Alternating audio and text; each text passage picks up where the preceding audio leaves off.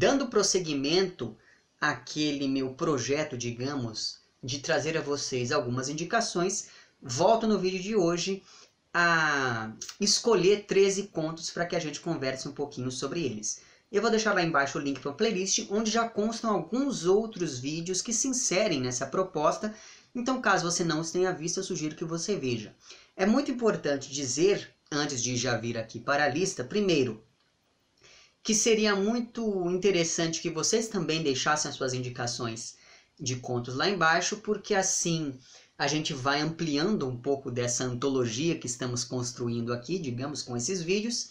Segunda coisa, é, vocês vão de perceber que a minha, o meu conceito de conto aqui nesses vídeos é um conceito um pouco amplo, de modo que ele abarca alguns textos que pertencem ou que são mais facilmente associados a outros gêneros literários, como o poema, é, a novela, a peça de teatro e etc. Mas eu estou sempre pensando em textos que podem ser lidos assim com relativa rapidez, né?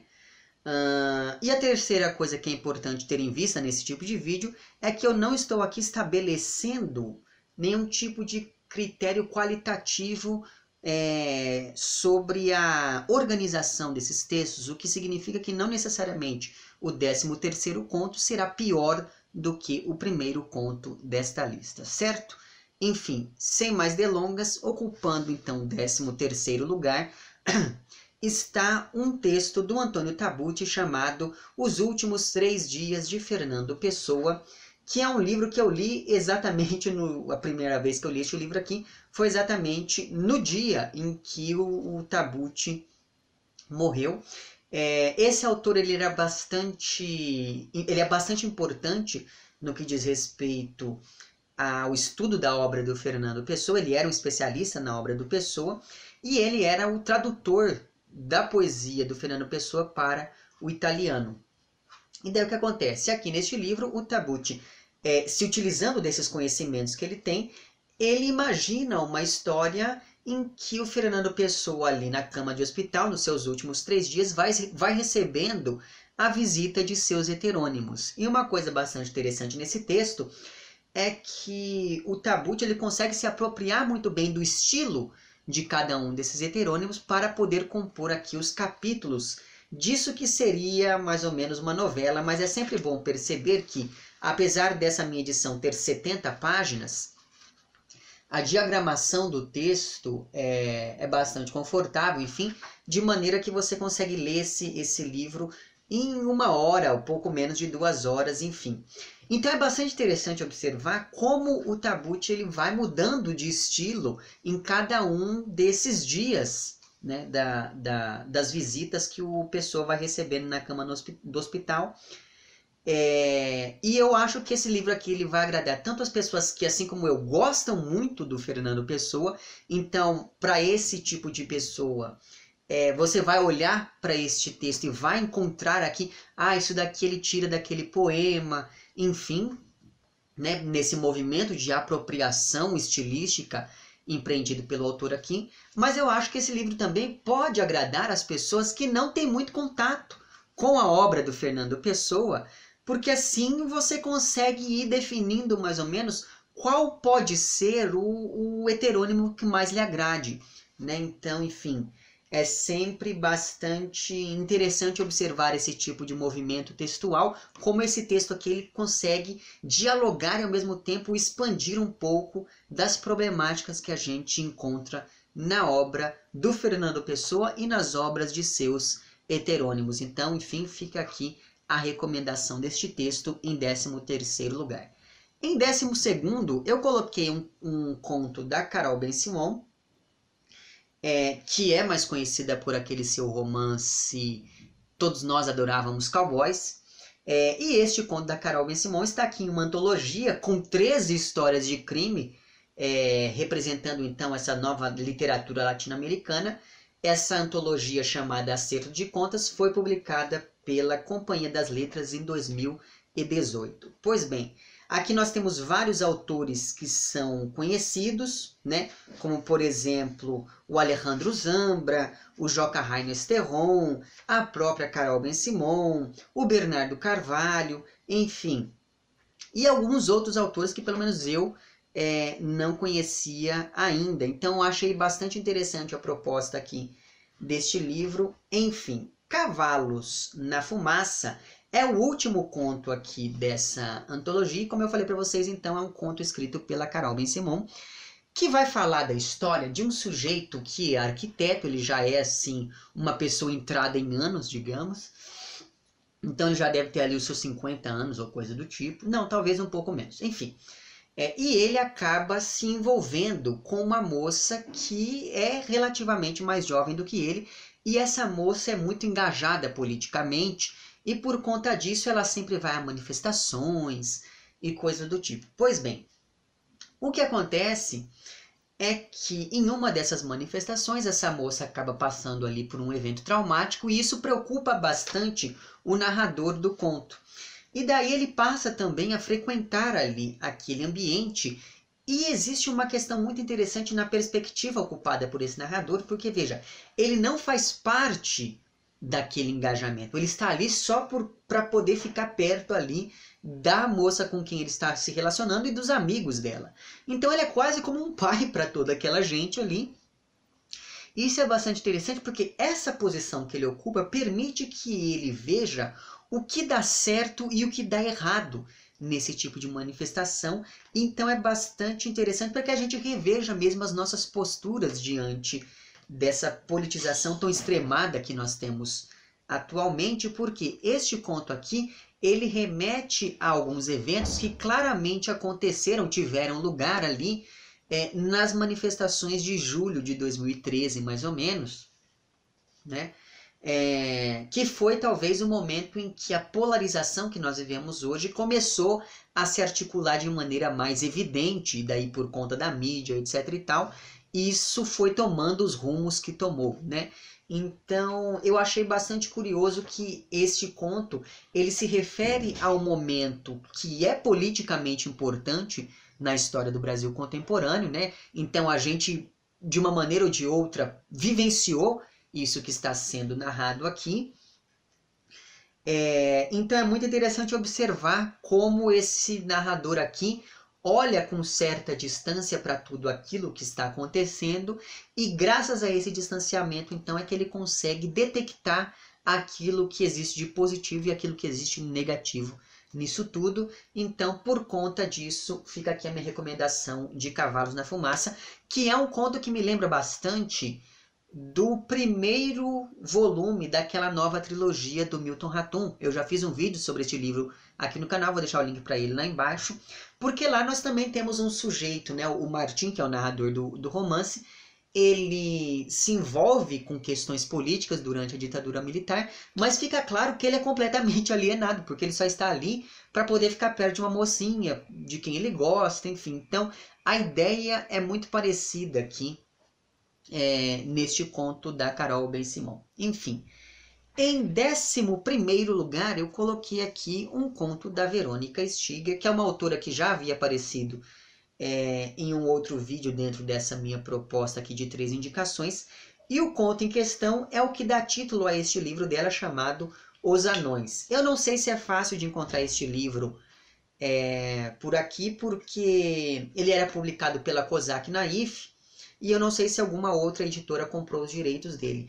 E é um livro assim que ele é bastante interessante por conta do formato, enfim, e as páginas dele, elas impelem a leitura, porque quando você pega e coloca o livro assim, as páginas elas vão virando sozinhas, enfim. E a Verônica Stigler é, uma, ela é uma autora de quem eu gosto bastante, porque ela brinca bastante com os gêneros literários, que é uma coisa que, como vocês percebem, é, me é bastante cara. E Os Anões, que é o conto que dá título aqui a este livro, trata da história de um casal de anões que um belo dia é, fura fila em um determinado lugar ali. Eles estão numa padaria ou coisa do tipo. E daí esses dois anões eles vão, ignoram completamente todas as pessoas da fila e vão ali para frente para poder ser atendidos logo. E é claro que isso não é bem recebido pelas pessoas da fila. E o que, que essas pessoas fazem? Elas lincham esses anões. E o interessante é que as pessoas ao redor olham para tudo aquilo e falam assim: que coisa horrível, que calamidade, e ninguém faz nada, enquanto os, os anões são ali linchados. Então, eu acho que esse conto ele é bastante interessante porque você tem essa temática da violência que é bastante comum na obra da Verônica Stiger, e você tem essa questão do grotesco, tanto na figura desses anões, quanto na situação que, que é narrada no conto em si. Então, por conta disso, fica aqui a minha indicação. De... E eu não vou poder falar mais muita coisa do que acontece, porque é um conto bastante curto. Ele tem o que? Uma, duas. Ele tem cinco páginas, então assim. Sabe, é, é, não vale a pena ficar aqui contando tudo aquilo que acontece, então. Mas fica a minha recomendação. Em décimo lugar, eu coloquei um conto do Julio Cortázar, que está aqui no Bestiário, que é o primeiro livro dele, publicado em 1951, se não me engano. E o conto em questão talvez seja um dos seus textos mais conhecidos, que é O Casa Tomada. Eu poderia indicar outros contos do Cortázar para que você conhecesse, enfim, textos que são mais desconhecidos na obra dele, mas acredito eu que Casa Tomada é, é, um, é um texto bastante significativo dentro da, da obra deste autor e por conta disso, então, eu acabei me lembrando dele. E Casa Tomada também é um conto bastante curtinho, ele tem, assim, é, sete páginas e ele vai falar da história desses dois irmãos que moram na casa que está na família, assim, há gerações. E esses dois irmãos, eles nunca se casaram, então eles sabem que a família acabou ali neles. E por conta disso, então a casa ficará vazia é, quando eles, enfim, morrerem. E esses irmãos, eles têm uma um relacionamento bastante estranho, quase incestuoso. Né? E quem está nos contando essa história é, enfim, o homem da casa e ele tem a irmã que é a tal da Irene. É, e é muito interessante porque essa casa ela, ela se espraia de maneira quase labiríntica, então ela tem vários cômodos, enfim.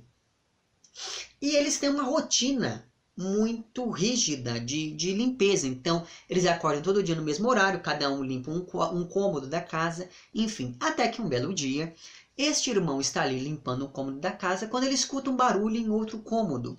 E daí o que ele faz? Ele vai até este outro cômodo, tranca a porta, chega para a irmã e fala: Então, tomaram a sala de jogos.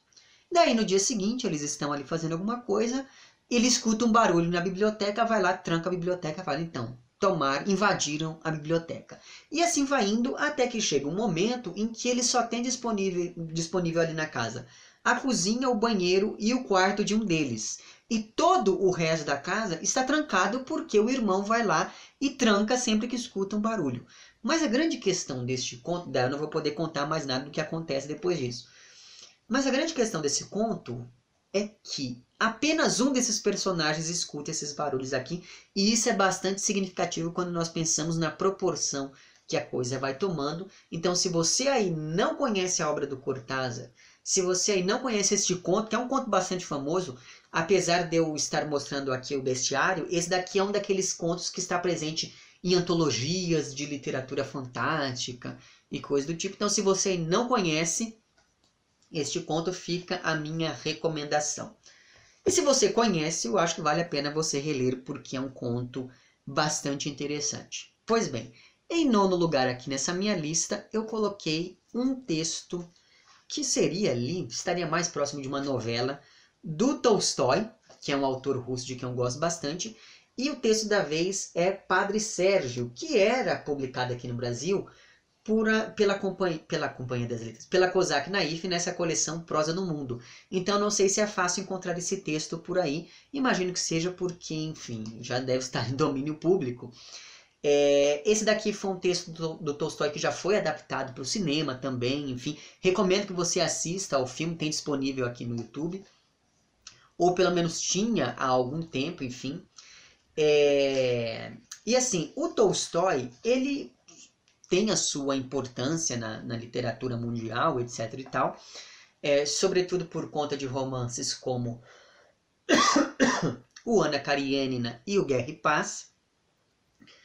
Uh, mas ele, era, ele ficou bastante conhecido também por conta desses seus, dessas suas narrativas curtas. E o Tolstói também ficou bastante conhecido porque no fim da vida ele meio que deu, ele sempre foi uma pessoa muito religiosa, mas ele meio que deu uma despirocada e ele meio que fundou aquilo que, que é conhecido como tolstoísmo, que era uma vertente religiosa que se opunha muito ferrenhamente aos dogmas da, da Igreja Ortodoxa, que é bastante forte na Rússia. Enfim, e isso acabou gerando vários problemas ao Tolstói, porque ele acreditava que todos aqueles dogmas, todo aquele ritual né, do, da, da, da celebração ortodoxa, acabava distanciando as pessoas do divino, né? acabava distanciando as pessoas de Deus. Então ele acreditava na simplificação das coisas, enfim, existe uma. Na questão do pobre, ele sempre foi muito. Import, é, é, ele se importou bastante ao longo de toda a vida com essa questão da pobreza, da situação dos camponeses, enfim. E aqui em Padre Sérgio, ele vai falar da história de um sujeito chamado Serguei, que em português seria Sérgio. É, eles, esse personagem aqui, né, o, o Sérgio, ele sempre teve tudo do bom e do melhor, então ele nasceu numa família muito importante, muito rica, ele já tinha uma carreira militar ali mais ou menos consolidada, ele iria se casar com uma figura, com uma mulher estupenda da, da, da alta aristocracia russa, aquela coisa toda, até que um belo dia ele resolve abandonar tudo e se tornar padre. É, só que quando ele se torna padre, ele acaba tendo de lidar com algumas situações que o lembram de sua vida pregressa, digamos, né? Porque apesar de ser uma pessoa muito religiosa, muito devota, etc e tal, o padre Sérgio ele tem de lidar com a sua concupiscência carnal, digamos, porque ele é uma pessoa que sente muitos desejos e ele é um homem muito bonito. Então ele percebe que as, as fiéis vão ali à missa que ele está celebrando para poder ficar olhando para ele. Elas nem prestam atenção no sermão, aquela coisa toda. Então ele começa a se tornar um padre cada vez mais recluso. Né? Então ele vira um monge, aí ele vai e se isola, até que chega um momento da vida dele em que ele se transforma em um eremita. E por conta dessa sua, eh, dessa sua reclusão, o padre Sérgio acaba criando certa fama ali no lugar e as pessoas acreditam que ele é quase uma espécie de santo. Então o homem ele recebe visitas das pessoas que levam ali os, os familiares doentes, aquela para que ele faça ali uma oração sobre a pessoa, aquele tipo de coisa. E ele começa a perceber que não importa o que ele faça, ele sempre é tomado por essa concupiscência e ele é sempre tomado pelo orgulho, porque ele percebe, Ora, veja, eu sou o cara mais importante da região. Todas as pessoas vêm aqui falar comigo. Então, essa relação da santidade do pecado vai ficar bastante evidente aqui. E tudo isso se potencializa ainda mais depois que o padre Sérgio acaba recebendo a visita de uma certa pessoa. E essa visita acaba tendo consequências drásticas na vida de ambos, digamos, né?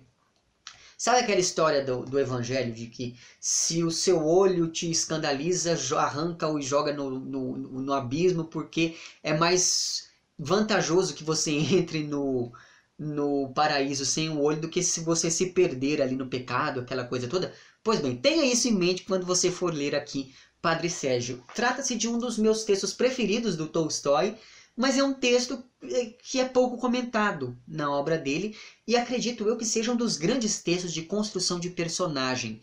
Então, se você aí tem pretensão a escrever esse tipo de coisa, eu acho que se você ler um livro como esse daqui, pode ser que te ajude bastante, porque o Padre Sérgio é um personagem muito bem construído, então fica aqui a minha recomendação. Em oitavo lugar, eu coloquei um texto do Lourenço Mutarelli que está aqui no Teatro de Sombras, que é uma reunião de cinco peças de teatro do Mutarelli. Vocês sabem que o Mutarelli é um cara bastante versátil, né? Ele atua ali nos quadrinhos, ele faz romances, é, ele faz peças de teatro, ele é ator, enfim. É, e uma coisa que eu gosto bastante na obra do Mutarelli é que ele sempre, sobretudo na obra em prosa dele, ele sempre é bastante experimental naquilo que ele faz. E daí uma das peças, pensando nesse experimentalismo, etc e tal, eu falei, bom, então talvez seja interessante que eu traga uma de suas peças aqui para essa minha antologia de contos, porque, por exemplo, um dos romances do Mutarelli, que é o Natimorto, ele tem a forma, né, a, a matéria textual se, se, se comporta como um texto dramático. E aí, pensando nisso, eu falei assim, bom, então vamos trazer aqui um desses seus contos escrito como uma, escritos como peças de teatro. E o conto da vez, ou a peça da vez, enfim, chama-se Mal Olhado. É a segunda peça aqui deste livro, que é publicado pela Devir, ou foi publicado pela Devir. Eu não sei se é fácil de encontrar esse, esse livro aqui. Mas enfim, Mal Olhado fala da história da Cristina, que é uma moça que acabou de passar por um divórcio e por conta disso ela volta para a casa da mãe. E a gente percebe desde o início que a relação entre ela e a mãe não é das melhores. Tanto por conta do divórcio em si, então a mãe da Cristina acha que ela é uma fracassada porque ela não conseguiu segurar o marido, etc e tal. Só que conforme o texto avança, a gente percebe que a mãe da Cristina também é divorciada. E um dos motivos pelos quais ela não gosta da filha é que a Cristina se relaciona muito bem, ou se relacionou muito bem no passado, com o pai. Então você tem ali toda essa esse mal-estar entre essas duas personagens. E a coisa começa a tomar outras proporções, que é uma coisa bastante frequente nos textos do Mutarelli. Você percebe nos textos dele que sempre tem alguma coisa errada, alguma coisa que, que, que beira, mesmo que de maneira tangencial, algo que é da esfera assim do, do metafísico digamos, sabe, assim, do sobrenatural. E isso vai estar presente aqui também em Mal Olhado, porque, por exemplo, é, o tempo parece ter parado ali naquela casa. E esse tempo estático da casa, ele transparece mesmo no modo como os atores têm de se comportar aqui no livro, no, na, na peça. E eu não vou contar como os atores têm de se comportar, mas é uma maneira muito interessante. Enfim, o modo como a peça tem de ser montada e mais do que isso, você percebe que tem alguma coisa errada, não apenas porque o tempo parou, não apenas por conta da relação entre a Cristina e sua mãe, mas também porque a família tem um cachorro e esse cachorro sempre foi muito dócil, etc e tal. Mas esse cachorro começa a atacar todo mundo. A única pessoa que ele não ataca é o caseiro da casa. E essa violência do cachorro tem alguma coisa a ver aqui com esse tal desse mal olhado aqui. Enfim, não vou contar mais nada, mas leia é, esse, esse livro eu gosto bastante dele, enfim, é, mas essa peça aqui, Mal Olhado, me parece que é o grande ponto deste, dessa antologia aqui do, do Mutarelli. Enfim, em sétimo lugar, eu coloquei um texto da Clarice Lispector. Vocês sabem que eu gosto bastante da Clarice Lispector, né? É, e daí por conta disso, ela vai aparecer com relativa frequência aqui nessas minhas listas. E o Conto da Vez está aqui em Onde Estivesse de Noite, que é um livro da Clarice que, enfim, é, é pouco comentado. Esse daqui é uma antologia de 1974. Então ela reúne contos, mais, contos inéditos, mas também alguns textos que a Clarice já vinha publicando na coluna dela no Jornal do Brasil. É, e o conto que eu escolhi é o A Procura de uma Dignidade, que vai falar da história da senhora Jorge B. Xavier, que é uma mulher ali, enfim, de classe média alta, que vai participar de um determinado evento que vai acontecer no Maracanã. O problema é que essa senhora acaba se perdendo ali no, nos, pelos corredores do Maracanã e o conto se passa exatamente nessa é, o conto trata exatamente dessa personagem tendo de se livrar ali dessa sua situação de, de, de estar perdida em um lugar desconhecido. Mas essa, o fato da personagem perder-se em um espaço físico, na verdade funciona quase como uma projeção dessa personagem perdida em si mesma e isso fica evidente, sobretudo, quando nós pensamos que essa mulher ela não tem uma identidade própria. Ela é referida a partir do nome do marido e isso é bastante significativo. E de certa maneira essa, essa, essa personagem ela só encontra essa dignidade que ela está procurando a partir do momento em que ela toma uma atitude que era vista com maus olhos, digamos assim, na época em que o conto foi escrito, que é a década de 70, por conta da questão da sexualidade feminina, enfim, aquela coisa toda. E é muito importante dizer que essa personagem aqui é apaixonada, não é que ela é apaixonada, ela tem tesão pelo Roberto Carlos. Então, tenha isso em vista também quando você for ler aqui este conto da Clarice. Eu acho que talvez por conta do, do, do, tema, é um conto pouco comentado na obra dela, mas fica aqui a minha recomendação.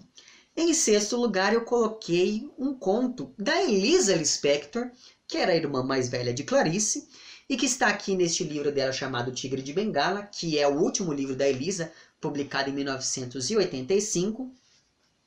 E o conto da vez é o conto que encerra aqui o livro e chama-se Uma Outra Temporada no Inferno, que fala da história dessa jornalista que é enviada para a sua terra natal. Ela, enfim, é uma ela acabou se exilando em algum momento da vida e ela acaba sendo enviada para a sua terra natal. É, só que quando ela chega lá, ela começa a perceber que todo aquele lugar é, ele, é tom, ele é tomado por um estranhamento né, essa, essa, terra natal dela. Então, assim como ela não se reconhecia no país de, onde ela mora no presente, ela também não se reconhece mais naquele lugar do passado, porque é um lugar marcado pela fome, pela miséria e por um silêncio que vai, digamos assim, tomando essa personagem narradora de maneira cada vez mais evidente. E daí é claro que o conto, o título do conto, faz uma clara alusão estabelece um forte diálogo intertextual com uma temporada no inferno, que é lá o livro do Rambo, né, que é um longo poema em prosa, enfim, é, do, do Rambo. Então a questão do simbolismo vai ficar bastante presente aqui neste texto da, da Elisa Lispector, que começa da seguinte maneira: Lá o ar é cinzento e úmido, então veja que você pensar em um ar úmido é algo até que ok. Mas agora, um ar cinzento é algo que por si só o leitor ele já entra no texto com esse relativo estranhamento. Porque você pode falar que o ar está poluído, que o tempo está meio cinzento, mas não que o ar em si esteja cinzento, porque o ar é uma coisa translúcida, né? E esse ar cinzento ele vai é, se tornando cada vez mais intenso conforme essa personagem narradora vai entrando em contato com as pessoas ali daquele lugar e percebe que são todas pessoas com um aspecto meio cadavérico, como se todo mundo tivesse meio doente ou tivesse ali, enfim, na miséria ou às portas da morte. Enfim, então eu gosto bastante desse conto porque ele coloca em evidência esse não lugar dessa, dessa personagem narradora aqui porque assim como, como eu falei para vocês, né? Assim como ela não se encontra no presente, ela não, também não se encontra quando ela volta para esse lugar da memória, para esse lugar do passado. E essa é uma temática bastante recorrente dentro da obra da Elisa Lispector, então por conta disso fica aqui a minha recomendação. Pois bem, em quinto lugar eu coloquei um conto que está aqui neste livro chamado O Instante da Descoberta, Tema e Variações, que é um livro da Tânia Kaufman. Não sei se você sabe disso, mas você tem ali a Elisa, que é a irmã mais velha, a Clarice, que é a irmã mais nova, e a Tânia, que é a irmã do meio. Então veja que eu resolvi colocar um conto de cada uma das irmãs Lispector aqui. É, e o conto da vez chama-se O Repouso do Guerreiro, que vai falar da história de um rapaz chamado Guilherme, que, enfim, é um empresário de sucesso apesar de sua pouca idade. E o fato de ser um, um, empresário de sucesso acaba fazendo com que o Guilherme seja uma pessoa bastante pragmática. Então ele faz aquilo que ele acha que deve ser feito, ele faz aquilo que ele quer, ele nunca foi repreendido e ele sabe que ele nunca será por conta do seu poder. Né? E por conta disso, então, por conta desse seu pragmatismo e por conta dessa certeza de que nada de mal vai lhe acontecer, o, o Guilherme ele, ele se acha no direito de se utilizar das pessoas como ele bem entende, e uma das pessoas é, das quais ele vai se utilizar aqui é uma moça chamada Suzette, que é uma de suas empregadas. E daí, quando eu digo que ele vai usar a moça, é no sentido sexual mesmo. É, só que a grande questão é a seguinte: a Suzette, por mais que ela se sinta desconfortável com aquilo, ela sabe que ela não pode negar, porque afinal de contas ela precisa do emprego e se ela negar, ela vai acabar sendo, sendo demitida. Enfim, então veja que é uma situação bastante corriqueira a narrada aqui neste, neste conto. Só que o final dele, né? Porque a grande questão aqui entre esses dois personagens, entre o Guilherme e a Suzette, é uma disputa de poder, né? Isso fica evidente. É... Só que toda aquela fragilidade da personagem acaba se convertendo em algo novo no final do conto. Não vou falar exatamente como isso acontece, não vou falar exatamente o que acontece, mas esse conto me lembra bastante de uma música da da Perry Smith, que é Redondo Beach. Eu vou deixar lá embaixo o link para um vídeo que eu fiz sobre Horses, que é o primeiro disco da Perry Smith, onde consta este essa música. E o modo como esse conto se constrói é muito semelhante à construção daquela música da Perry Smith. Então, se você não conhece aqui a obra da Tanya Kaufman, eu sugiro que você comece por este conto.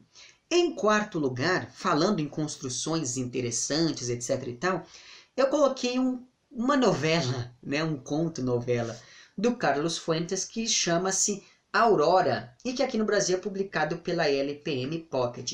Inclusive, parêntese, a primeira vez que eu li este texto aqui foi exatamente no dia em que o Carlos Fuentes morreu. Enfim, a primeira coisa que chama atenção neste conto é que ele é escrito na segunda pessoa, que é uma coisa pouco comum na história da literatura. Né? Então o, o texto começa. Você lê esse anúncio, uma oferta assim não é feita todos os dias.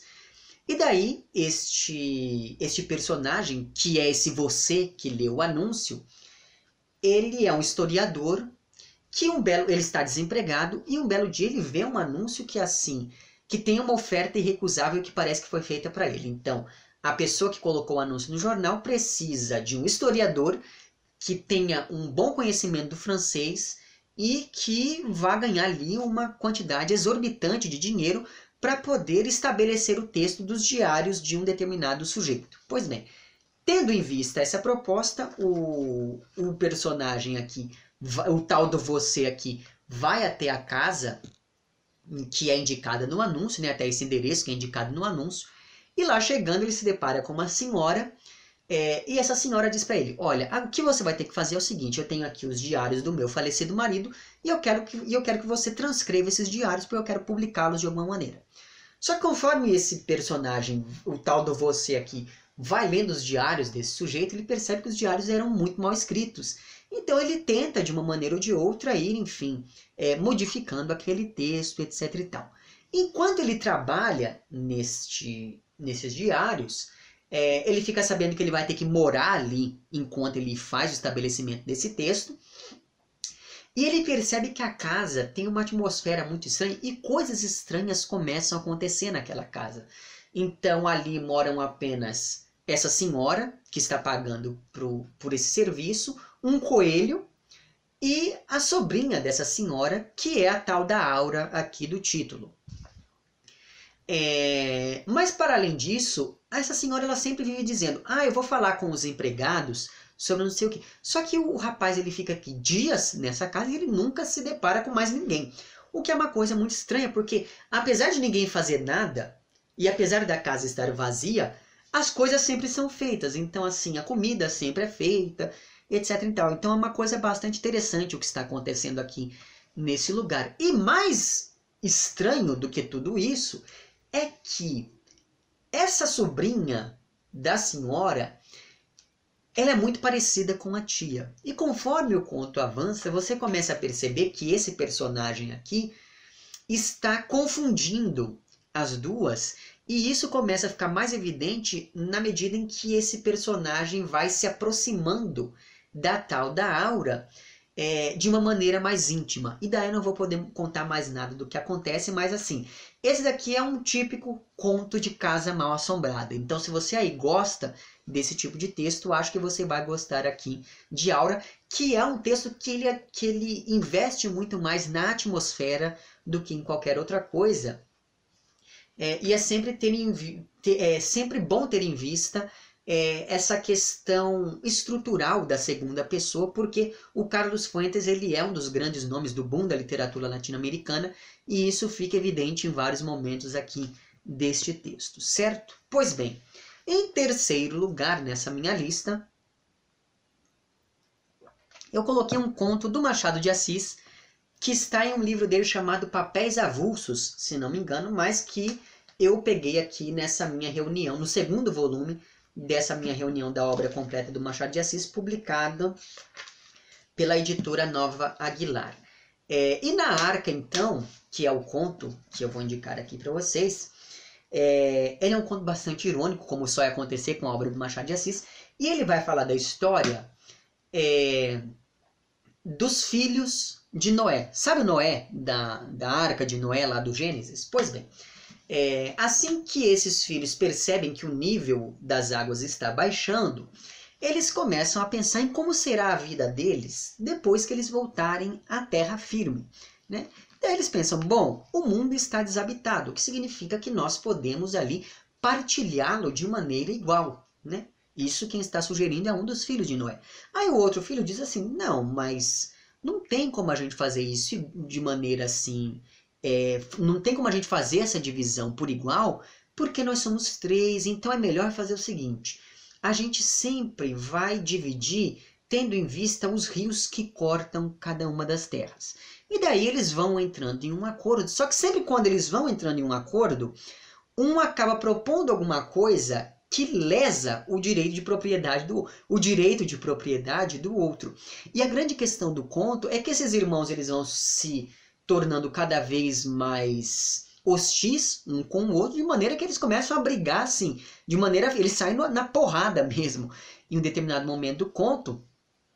E a grande questão é mostrar aqui, me parece, que é mostrar essa incapacidade do ser humano de manter a paz e a ordem é, de maneira a beneficiar todos os envolvidos em uma determinada situação né? Então é um texto do qual gosto bastante e eu acho que é um texto que continua tendo muito a nos dizer. Eu não vou entrar em maiores detalhes sobre ele, mas assim, é, eu acho que é um conto pouco comentado do Machado de Assis, então se você aí não conhece, eu acho que vale a pena você dar uma chance aqui ao Na Arca. Sério, e é aquele tipo de conto que ele é escrito em forma de versículos, então é como se fosse uma parte suprimida da Bíblia.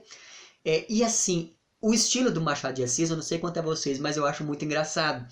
Então, é aquele tipo de coisa. Você tá vendo os dois irmãos ali saindo na porrada, mas a maneira como o Machado de Assis descreve tudo aquilo é muito engraçado. Então, fica aí a minha recomendação de mais esse texto machadiano.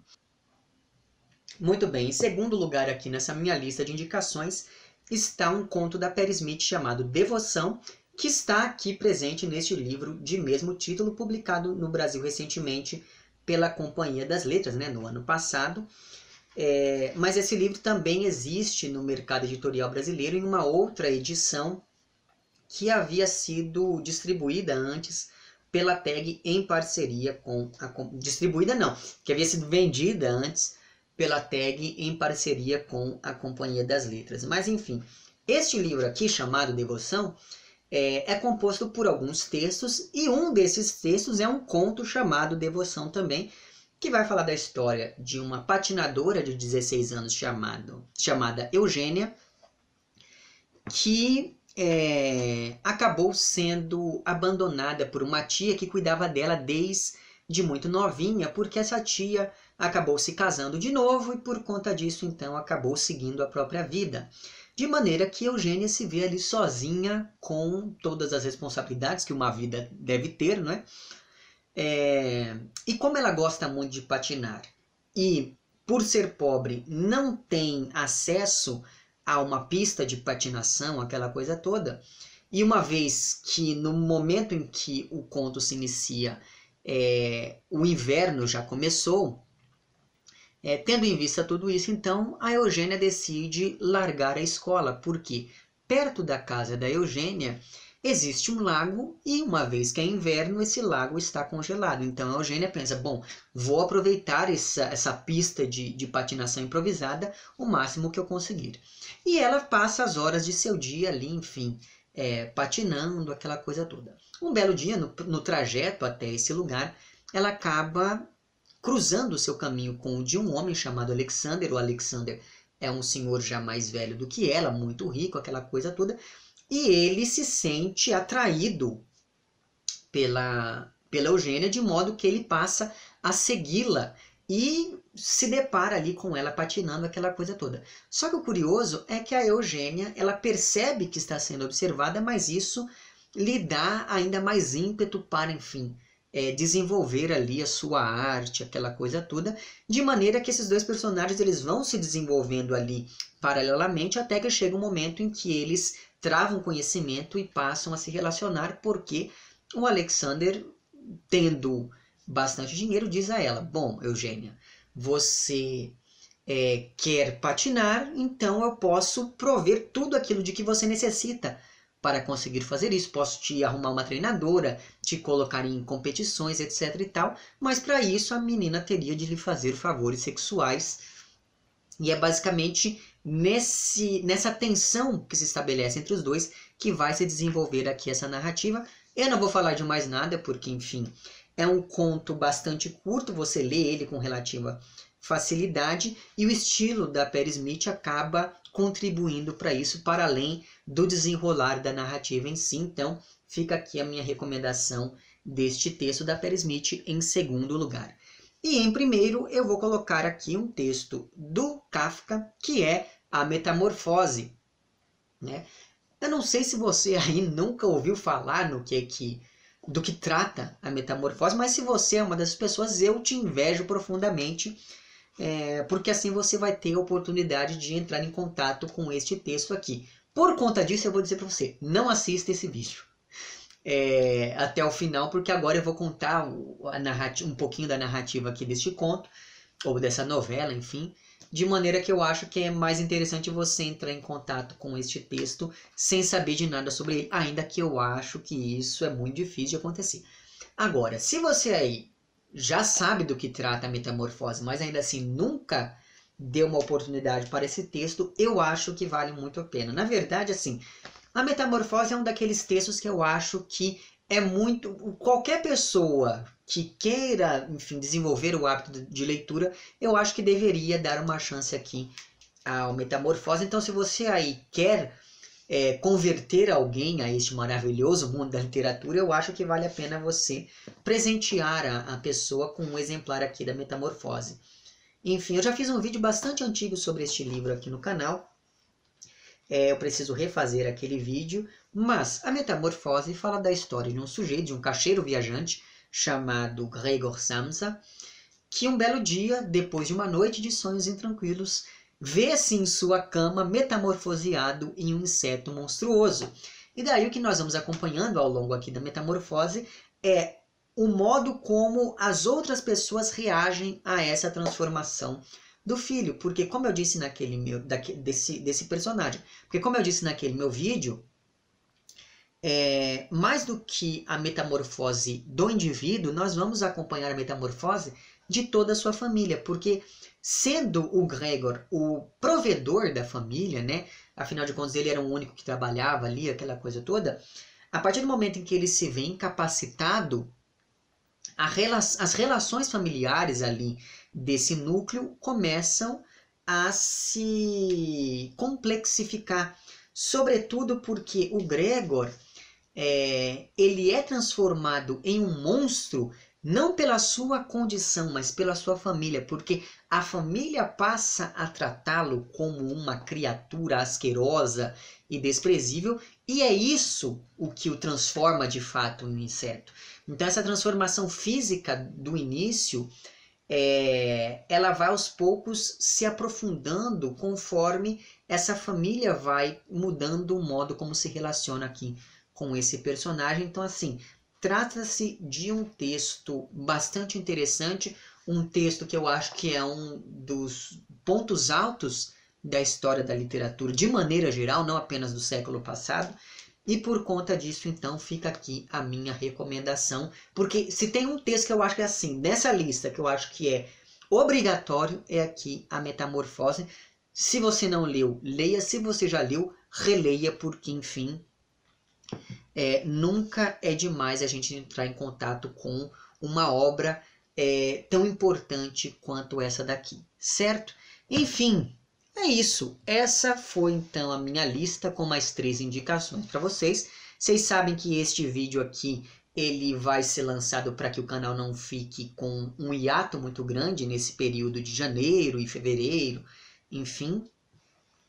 É, então eu acho que enquanto o canal não se regulariza, digamos, a gente vai é, entrando em contato com esses textos, porque eu acho que com esse tipo de lista aqui vocês têm bastante coisa para ler, não é verdade?